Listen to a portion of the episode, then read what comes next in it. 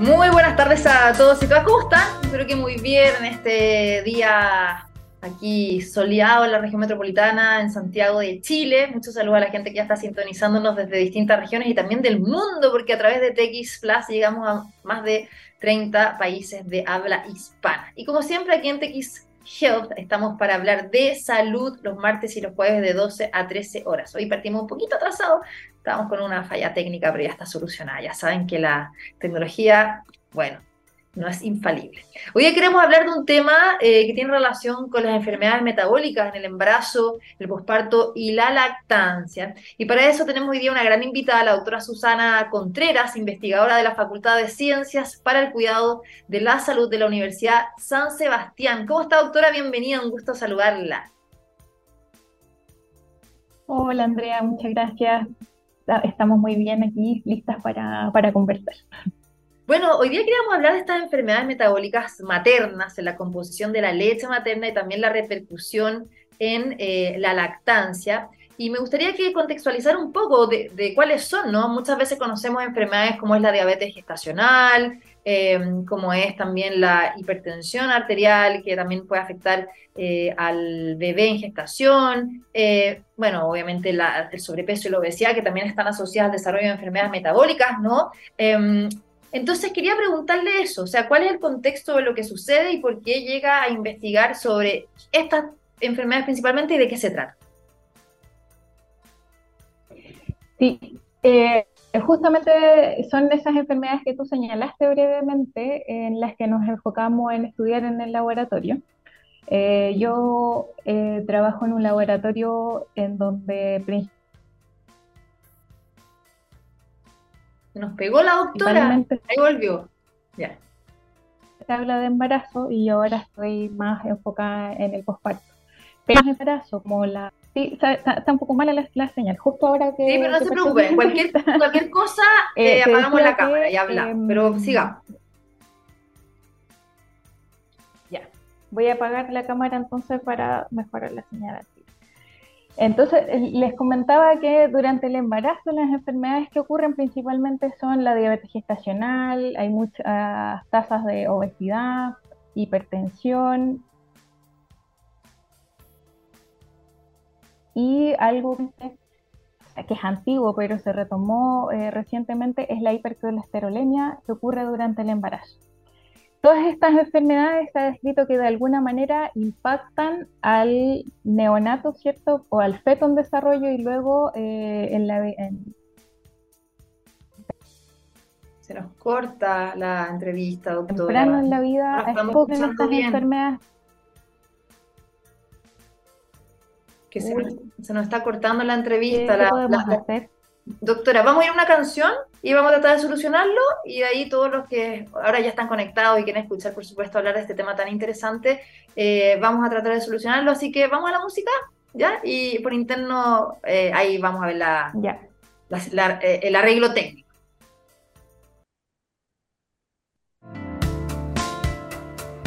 Bueno, ahora sí, ya estamos de vuelta, estábamos retomando, obviamente, resolviendo estos problemas técnicos. Hoy día ha estado así la tecnología, pero bueno, cosas que pasan. Estamos de vuelta con la doctora Susana. ¿Cómo estás, Susana? Ahora sí. Muy bien, ahora sí. Te estaba preguntando un poco que, nos contaras un poco el foco de tu estudio, ¿no? Sobre estas enfermedades metabólicas, pero ya principalmente en el embarazo y la lactancia. Mencionábamos algunas, ¿no? Las más conocidas como la diabetes gestacional, ¿no? Em, también la hipertensión etcétera. Pero ustedes están abordando otra área. Claro, exacto. En el fondo ahora lo que estamos haciendo es ver cómo esta diabetes gestacional que ocurrió durante el embarazo o de esta madre que estaba obesa durante el embarazo o con hipertensión, por ejemplo, y más importantemente, que es mi foco de estudio, la hipercolesterolemia en el embarazo, afecta la composición de la leche que estas madres producen y cómo estas alteraciones en la leche podrían tener un impacto sobre el desarrollo temprano de enfermedad cardiovascular en el lactante. Ese es el foco central de la investigación que estamos realizando. ¿Qué alteraciones pueden haber en la leche y se asocian eh, por efectivamente este tipo de, enfermedades que pueda tener la madre? Sí, sí, de hecho eh, hay poquita información y por eso nosotros nos estamos abriendo en este nicho Eh, de hecho, se ha descrito que madres diabéticas, por ejemplo, o en mujeres obesas, ambas leches están inflamadas. Este es un nuevo concepto. La leche está inflamada, tiene muchas eh, proteínas que, generan inflamación, que se transmiten, ¿cierto?, desde la madre a la leche y de la leche al lactante. Eh, estas leches tienen, la leche normalmente tiene muchas bacterias y estas bacterias que empiezan a poblar el intestino del bebé en estas madres que son diabéticas y obesas también están alteradas. Entonces, la población inicial de, esta, de estas bacterias eh, se transmite a través de la leche, ¿cierto?, al intestino del bebé de una manera que es incorrecta. Entonces, genera un término que se llama disbiosis. Y todas esas cosas las vamos a empezar a estudiar en esta otra patología de la que no se sabe nada, que es la hipercolesterolemia. ¿Qué pasa cuando la madre tiene hipercolesterolemia ahora en el posparto? ¿Y eh, em, qué pasa con su leche? Y si esto, por ejemplo, pudiese eh, gatillar el desarrollo de eh, estrías ateromatosas, que es el inicio de la enfermedad cardiovascular, lo que después se conoce como el infarto al, corazón en la etapa adulta. Pero hoy día sabemos que esta enfermedad en realidad se comienza a formar desde, la, desde el feto, ¿cierto? En esta madre que tiene un ambiente que está inflamado y más alterado. Y eso también ahora estamos describiendo que pudiese transmitirse eh, a la leche. Entonces habría que trabajar mucho en mejorar la calidad de la leche. Por ningún motivo nosotros estamos desincentivando el consumo de la leche, sino que en realidad mejorar la calidad de esta leche que las madres producen. Pero ahí, si yo mm, me pongo a pensar de forma simple, ¿no? O sea, ya cuando nace el bebé y toma esta leche inflamada o quizás con altos niveles de grasa, ¿no? Eh, eh, pues al final te estás tomando un líquido, la guaguita, ¿no? Que eh, de alguna forma también va a subir el colesterol, los triglicéridos, no sé, o sea, es como estar tomándote un vaso, no, no aceite en ese sentido, pero sí mucho más grasosa y claramente eso también ya desde muy temprana edad puede incidir en el desarrollo de enfermedades que están asociadas ¿no? al consumo de grasa. Claro, bueno, mira, esa es la hipótesis que nosotros estamos trabajando. La leche de por sí es un alimento que es muy graso porque necesitamos que este bebé que está en crecimiento efectivamente engorde y crezca, ¿cierto?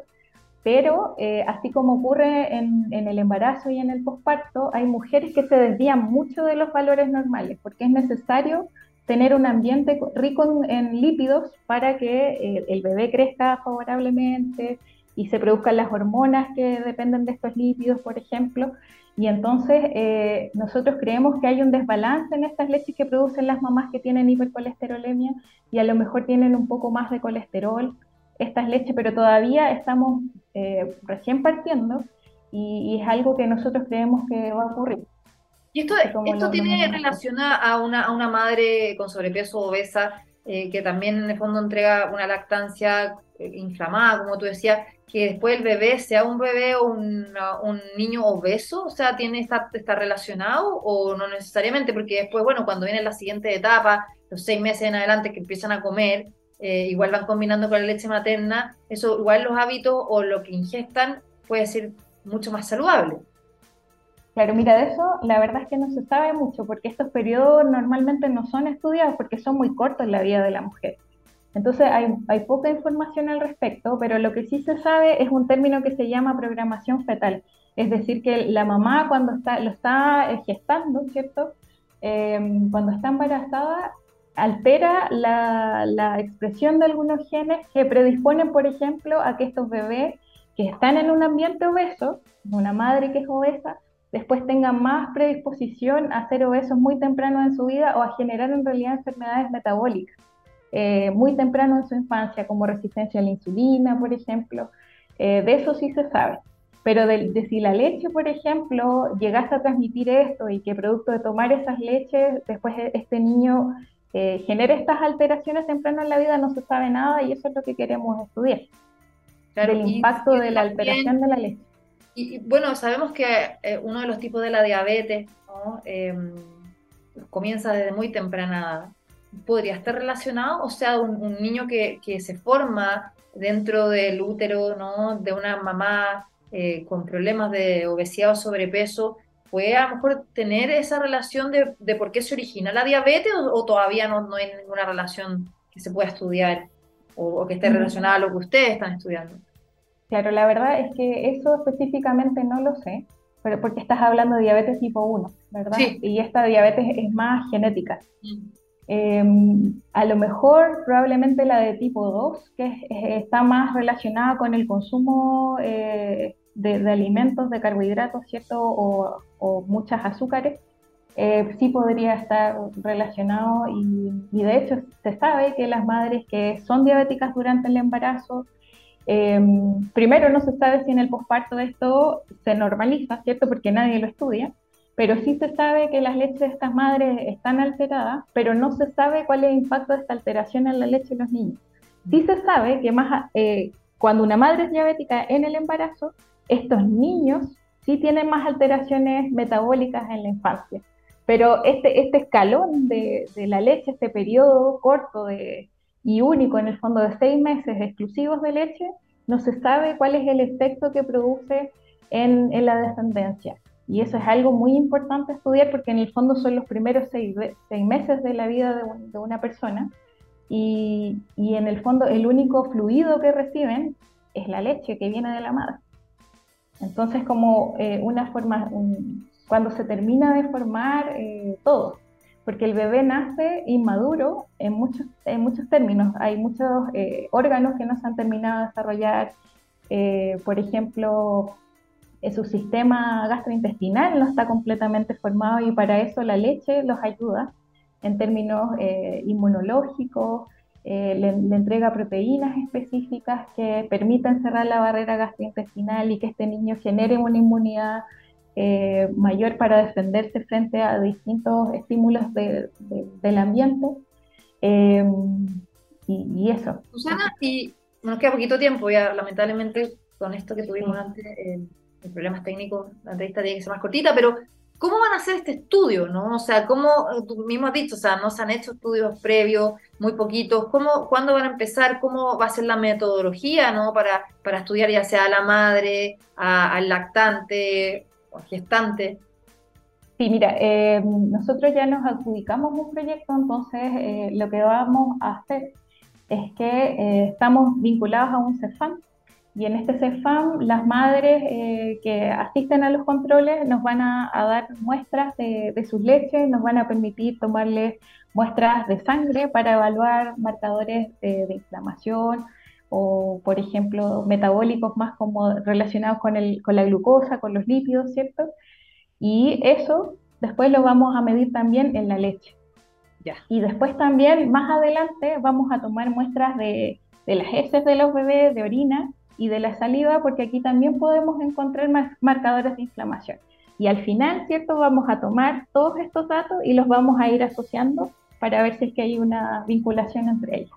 ¿Cuándo y además también, eh, máximo eh, en el año 2024, porque todo esto está partiendo ahora.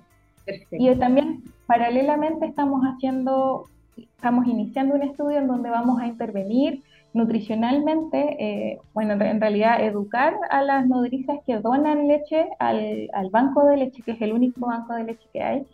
Las vamos a educar en sus decisiones nutricionales porque casi todas las nodrizas son obesas son obesas o sobrepeso. Y esta es la leche Acá en Chile el 74% de la población tiene sobrepeso o obesidad, una cuestión terrible.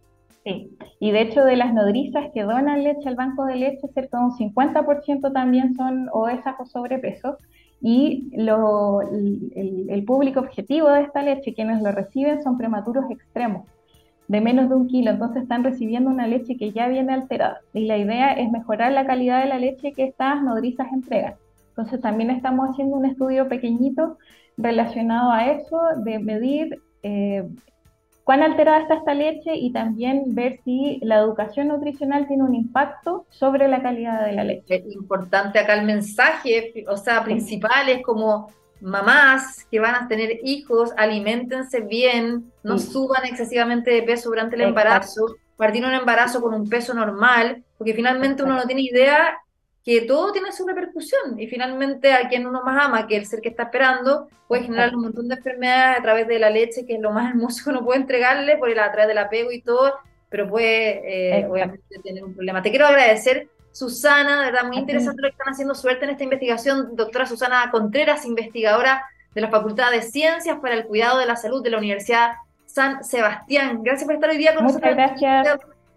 Buenas tardes, chao. Chao, Susana. Nos vamos a la música, a la vuelta vamos a estar hablando la, wow, de la vasectomía para los hombres. ¿Es reversible? Muchos se preguntan qué se puede hacer. Bueno, vamos a estar conversando con el doctor Hernán Ramírez de la, de la perdón, Nueva Clínica Cordillera a la Vuelta de la Música. Ya estamos de vuelta aquí en TX Health para hablar de salud y como le había anunciado, hoy día queremos hablar de la vasectomía, que es la cirugía para que los hombres no vuelvan a ser padres y que ha ido aumentando muchísimo en el último tiempo. Queremos saber sobre este tema. Hay muchas preguntas. ¿Es reversible? ¿Cómo es la cirugía? Em, ¿Para qué edad está de alguna forma recomendada? Está con nosotros el doctor Hernán Ramírez, urólogo de la nueva clínica Cordillera. ¿Cómo está, doctor? Bienvenido, un gusto saludarle. Muy bien, muchas gracias. Igualmente. Bueno, doctor, en primer lugar, para quienes no saben, ¿no? Em, estos nombres, la mastectomía, o a veces también, por ejemplo, el tema de las, mamas, ¿no? La mastectomía. ¿A qué se refiere? ¿Cómo es esta cirugía que de alguna forma esteriliza a los hombres? Bueno, es una cirugía que, está, que ha aumentado muchísimo en este último tiempo. Es rápida, es ambulatoria, eh, está exenta de, tiene muy pocas complicaciones y, la verdad es que es un procedimiento muy rápido. ¿Y qué es lo que se hace internamente, como para poder entender, no? A ver, los espermios se producen a nivel testicular y estos son trasladados por unos canalículos, ¿no es cierto?, por los conductos deferentes. Para que la gente me entienda eh, algo muy doméstico, estos conductos deferentes son como los tallarines número 5, de esas características. ¿eh? Y son dos, hay uno en el testículo izquierdo, otro en el testículo derecho. Entonces se hace una incisión muy pequeña, habitualmente a nivel del escroto, y por esa de no más de un centímetro, idealmente, y a través de esa incisión se, aborda el deferente de un lado y posteriormente del otro.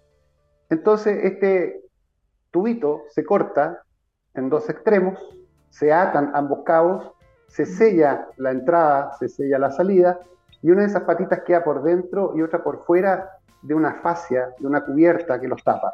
Eso se hace en ambos lados. O sea, eso impide que desde los testículos salgan los espermios y lleguen hasta el pene y después, obviamente, a través de la eyaculación puedan fecundar a la mujer. Exactamente. Ahora, el paciente sigue produciendo los espermios, estos espermios se producen a nivel testicular, el testículo los absorbe.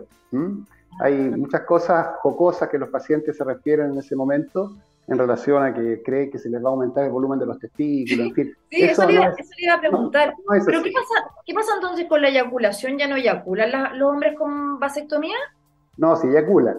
El 5% del líquido seminal, es decir, del eyaculado, corresponde al espermio el 5% de más o menos un promedio de 4 a 5 centímetros cúbicos del eyaculado corresponde más o menos a 0,2 cc. Eso es el equivalente a una o dos gotas.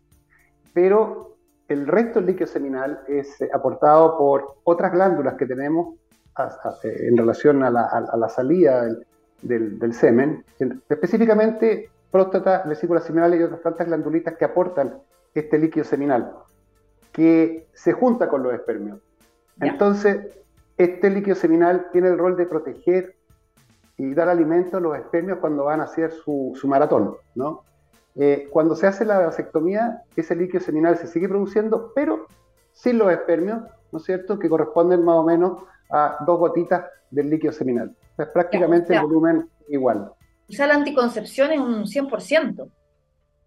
Claro, en medicina nunca uno más uno es dos. Pero podemos, eh, la anticoncepción oral es del 99,9, eh, la, la, estilización eh, femenina tiene un 99,5, así que están todos alrededor del 99 y fracción.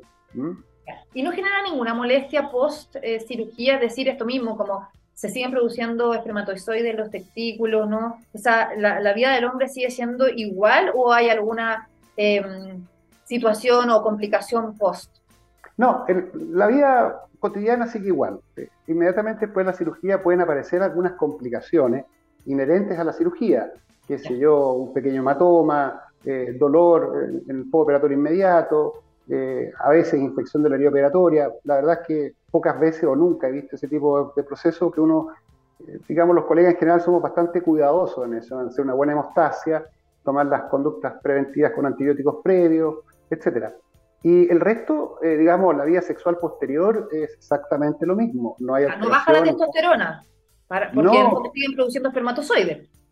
No, claro, esto no, esto no toca la, la, parte hormonal, que es hormonal, sanguínea, por llamarlo de alguna forma. No afecta la glándula, no afecta el testículo, afecta solamente un tubito que traslada, es una cinta transportadora.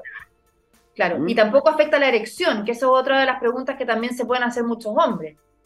No, no afecta la erección, no afecta el líbido, las ganas de tener relaciones, eh, tampoco la frecuencia ni la calidad de la actividad sexual, salvo que el paciente, eh, digamos, desarrolle algún cuadro psicológico secundario a este proceso. Pero si uno de los pacientes les explica bien, habitualmente anda muy, muy bien. Incluso en algunos pacientes me atrevería a decir que mejora también eso porque tienen la certeza y la seguridad de que no van a ser padres. Exacto. Ahí iba a ir a esa, esa pregunta, doctor. Finalmente, ¿quiénes son eh, quizás en este aumento de, casos ¿no? que se han hecho la vasectomía? Eh, hombres que ya, no sé, ya han tenido hijos, que a lo mejor en conjunto con su pareja deciden no tener más hijos y para que la mujer no siga tomando anticonceptivos es él el que toma esta, esta decisión de, de hacerse esta operación. ¿Cuál es un poco como el perfil? Sí, mira, yo llevo casi 30 años de urologo ¿ah? y, es bien curioso, bien entretenido cómo ha ido virando esto.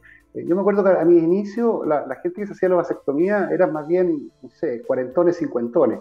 Y a medida que iba, ido envejeciendo, ha ido rejuveneciendo la gente que se quiere hacer la vasectomía. Cada vez gente más joven. Hay mucha gente veinteañera que la solicita, tiene la película muy clara. O sea, que no eh, quieren tener nunca hijos. No, no quieren tener nunca hijos. Eh, a veces tienen pareja, a veces no tienen pareja. Cuando tienen pareja, yo siempre les pido la opinión también a, su pareja o señora. Y la verdad es que la gente joven tiene una película muy clara. Tiene la película muy clara. Entonces el perfil ha ido bajando. Ya no es tanto la, la, paternidad completa. Igual llega un grupo importante de pacientes que tienen dos, tres, cuatro, cinco hijos con una o distintas parejas. Entonces ahí el problema es, serio. Eh, pero también eh, no es despreciable el número de gente joven, de varones, sin hijos que la solicitan, porque tienen una decisión, eh, están más empoderados, quieren estudiar. Las mujeres también, hay muchas mujeres que están decidiendo no ser mamás, muchas, muchas últimamente. Sí, sí, está bien, tienen que empoderarse, tienen sus derechos, ellos, ellos, cualquier hombre mayor, mayor de edad puede tomar esa decisión, pero tiene que tener muy claro que el grado de reversibilidad es muy bajo. eso, eso, eso, eso, a eso, a eso iba mi pregunta, porque yo he escuchado, ¿no? De muchos hombres que, se la quieren hacer y es como, no, si yo, si me arrepiento, eh, tengo un, lapso, ¿no? De 10 años para revertirla, ¿no? ¿Efectivamente es reversible la vasectomía o no? Sí, en, el, en internet, en el papel, dice siempre eso, pero en la práctica eh, es bastante difícil. Yo quiero hacer el símil que siempre se lo explico a mis pacientes en cuanto me toca el tema de la reversibilidad. Esto es como cortar el cable del, del mouse cuando no es inalámbrico. ¿ah? Uno corta el cable del mouse, uno lo puede reparar, pero ahí a que sea funcional y efectivo es otra cosa. ¿ah? La, reversibilidad es una microcirugía, demanda varias horas de trabajo a un costo bastante mayor que la de la vasectomía y no siempre es funcional. Por eso hay que tener la película muy clara también si la hacen con la intención de eh, ser reversible. Hay un pool de pacientes, veinteañeros también, que consultan con la finalidad de hacerse la vasectomía temporalmente, con la intención de hacerla reversible, como una medida anticonceptiva. Y hay un grupo importante que no tienen pareja estable. Entonces ahí hay una confusión, porque van a empezar a tener sexo mm, sin protección. Y eso es importante que la gente sepa que la vasectomía no protege la infección de transmisión sexual. O sea, igual tiene que usar eh, preservativo en caso. No, y Chile es uno de los países con mayores índices de SIDA, de VIH-SIDA. Sí, sí, hay harto, bueno, hay cosas que son un poco, eh, digamos, chistosas, graciosas, dramáticas, las digo yo, sobre todo esas fiestas que hacen por ahí, y hay sexo libre, y bueno, ya es otro tema ya. Pero la vasectomía como método anticonceptivo masculino es muy seguro. Eh, hay otros métodos anticonceptivos orales masculinos que están todo en etapa de experimentación, con una efectividad cercana al 50%, o sea, es una mala efectividad. En este momento la vasectomía es la estrella, es la reina. Doctor, bueno, usted ha hablado un poco cómo era el proceso, ¿no? Es un proceso ambulatorio eh, que necesita solamente anestesia local, entonces. no. anestesia general. No, no, no es, a ver, tú sabes que los hombres somos bien especiales, pues somos, somos de repente un poquito, digamos, regalones, alaracos, mamones, ¿no es cierto? Eh, no, los pacientes habitualmente, las mujeres no, las mujeres son muy valiosas. No, si nosotros tenemos un parto, o sea, si aguantamos eso, aguantamos cualquier cosa. No, yo soy un tremendo admirador de las mujeres.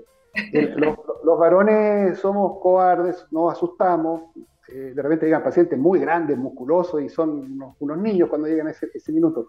yo habitualmente indico cirugía, ya sea, perdón, anestesia, ya sea espinal, en la espalda, que se hacen las chiquillas cuando van a tener guaguita, o lo mejor es la general. La anestesia local es como ir al dentista. De repente te ponen la anestesia y no pesca. Bueno, es un diente. Imagínate si la anestesia no pesca abajo. Ah, el dolor es bastante intenso. Así que yo habitualmente prefiero la anestesia general o espinal. Doctor, ¿y, hay, y hay, los hombres tienen que cumplir ciertos requisitos para hacérsela o cualquiera puede? No, el hombre que quiera. O sea, ah, hay, hay, algunos prerequisitos del orden médico, o sea, pacientes, no sé, diabéticos descompensados, eh, con, uso anticoagulante, eh, en fin, pero son más que nada restricciones tipo médica, que se evalúan al inicio, antes de, hacer la cirugía. Pero restricciones de tipo eh, religiosa o... No, en la actualidad no. Antiguamente se solicitaba la autorización notarial, en fin, era más complejo, ¿ah? era muy difícil pero ahora ha ido cambiando ese concepto, afortunadamente. Perfecto.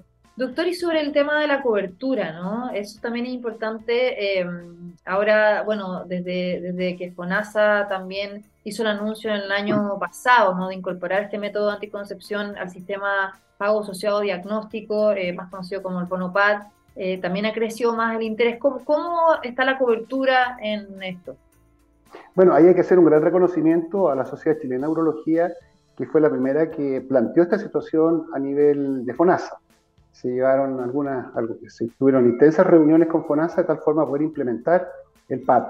Y afortunadamente fue efectivo. Eh, sí, es bastante, mucho más económico, tiene un costo, digamos, bastante accesible eh, que incluye todo. No recuerdo exactamente la cifra, pero anda alrededor de 300 o 350 mil pesos por Y eso incluye todo, o sea, la anestesia, las horas de hospitalización transitoria, los honorarios médicos, aceleraría, insumos, todo. Ya, perfecto.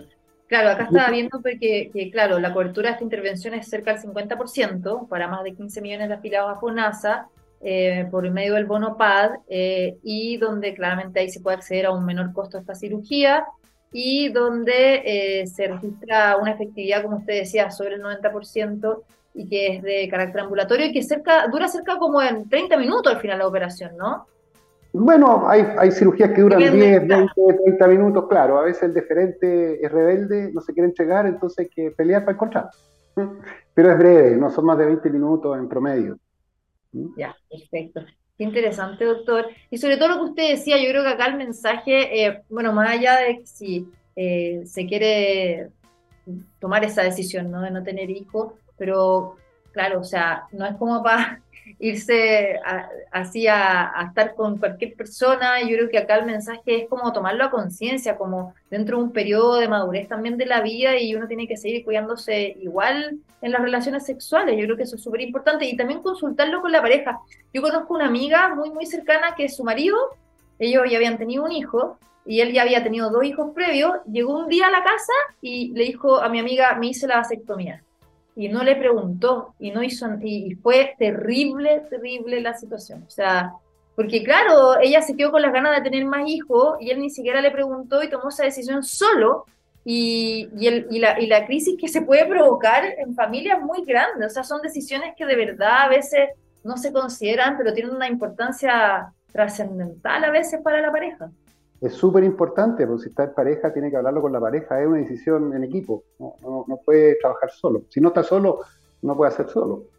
¿Mm? Y ahora, eh, o sea, igual a pesar de toda la pandemia, todo lo que ha pasado, igual siguieron aumentando las operaciones. Más que nunca, más que nunca. Ah, por la situación global, mundial, eh, digamos, la parte económica, en fin, hay hartas situaciones que, que, hacen que, que uno visora el futuro como muy difícil. Y, la verdad es que tú sabes, si eres mamá, digamos, los niños, los hijos no, no se dejan nunca. Sí, Entonces, como, qué va a traer este mundo como está, hijos? Exacto. Entonces eso ha hecho que mucha gente, sobre todo gente más joven, que, considero que tiene un pensamiento más, más avanzado, no, no tan mm. tradicional como yo fui criado, eh, toma, toman esa decisión y son firmes en esa decisión. Y hay algunos de ellos que, varios, dicen, bueno, si no puedo tener hijo, adopto. Hay tantos niños que lo necesitan y me da lo mismo el color, y la edad y lo que sea. Si quiero criar, voy a criar igual. O sea, son también muy grandes de corazón. Sí, de todas maneras. Ahora, doctor, para terminar, nos acaba el tiempo. Después de la cirugía, usted decía, bueno, ambulatorio, pero hay que tener ciertos cuidados. El paciente puede volver a su, a su trabajo vía normal o tiene que hacer reposo por un par de días. Yo habitualmente les indico un par de días de reposo. ¿Ah? Licencia. Eh, sí, no, yo les dejo licencia unos días. Por el mismo concepto anterior, somos llorones, somos llorones. ¿ah? Eh, y también eh, les restringo un poquitito la actividad deportiva, ¿ah? la actividad que involucre rebote, qué sé yo, correr, fútbol, bicicleta, ese tipo de cosas. La piscina, sobre todo en esta época de calor, también por lo menos unas dos semanitas. Pero en general pueden hacer su día normal, pueden, pueden barrer, pueden aspirar, pueden limpiar vidrios, pueden lavar losa. pueden claro, igual tiene, tiene, una pequeña, tiene, un pequeño, tiene una pequeña incisión, o sea, igual. Sí, sí. Pero igual hay que tomar algunas precauciones, ¿ah? por si acaso. La actividad sexual se, se reinicia habitualmente a la, a la, semana. Y ahí hay un punto bien importante, ¿ah? que se me haya quedado en el tintero. Después de la vasectomía, hay que tener por lo menos 30 eyaculaciones, eh, tomando las medidas anticonceptivas pertinentes porque aún quedan espermios hacia los conductos de salida. Entonces, una vez que se haya finalizado... eso. Después dice, pero no resultó, esta cuestión me engañaron y, claro, o sea, 30 eyaculaciones. Por lo menos 30 eyaculaciones, primer punto a considerar, y al menos eh, que haya pasado al, menos, al, mínimo, al menos un mes. ¿ah? Porque aquí funciona el tiempo de bomba, digamos, por decirlo de alguna forma, va a ser estos tubitos y el tiempo, porque los espermios que quedan ahí van a ir muriendo. Y o sea, después de un mes, todos los días, ahí recién podría estar seguro de que funciona. ¿Cómo se pueda? ¿Cómo se pueda? y eh, al finalizar ese tiempo, con ese número de espermiogramas, hay que solicitar eh, dos espermiogramas de control, yo pido dos por lo menos, en dos lugares diferentes, que certifique que ya la, no hay espermios presentes. Pues interesante el tema, doctor. Aprendí mucho, era un tema que yo quería conocer y, no lo había profundizado, así que para todos los hombres y mujeres que ya nos vieron, sin duda, muy, muy educativa, interesante la, entrevista con usted. Así que gracias, doctor Hernán Ramírez, urologo de la nueva clínica Cordillera. Muchas gracias. Bueno, y para terminar, eh, insistir en lo que tú acabas de mencionar en relación a la eh, cuidado con las infecciones de transmisión sexual. No hay que confundir la vasectomía con chip libre. Ojo. Totalmente, totalmente, doctor. Muy buen consejo. Que esté súper bien, cuídese mucho. Chao, muchas gracias. Bueno, después de esta interesante entrevista nos vamos. Gracias por la sintonía. Recuerden que sigan la mejor programación aquí en TX Plus, en txplus.com. Nos pueden seguir en Spotify, en SoundCloud, ahí queda el programa. Y nos reencontramos el próximo martes. Que tengan un excelente fin de semana. Cuídense. Chao, chao.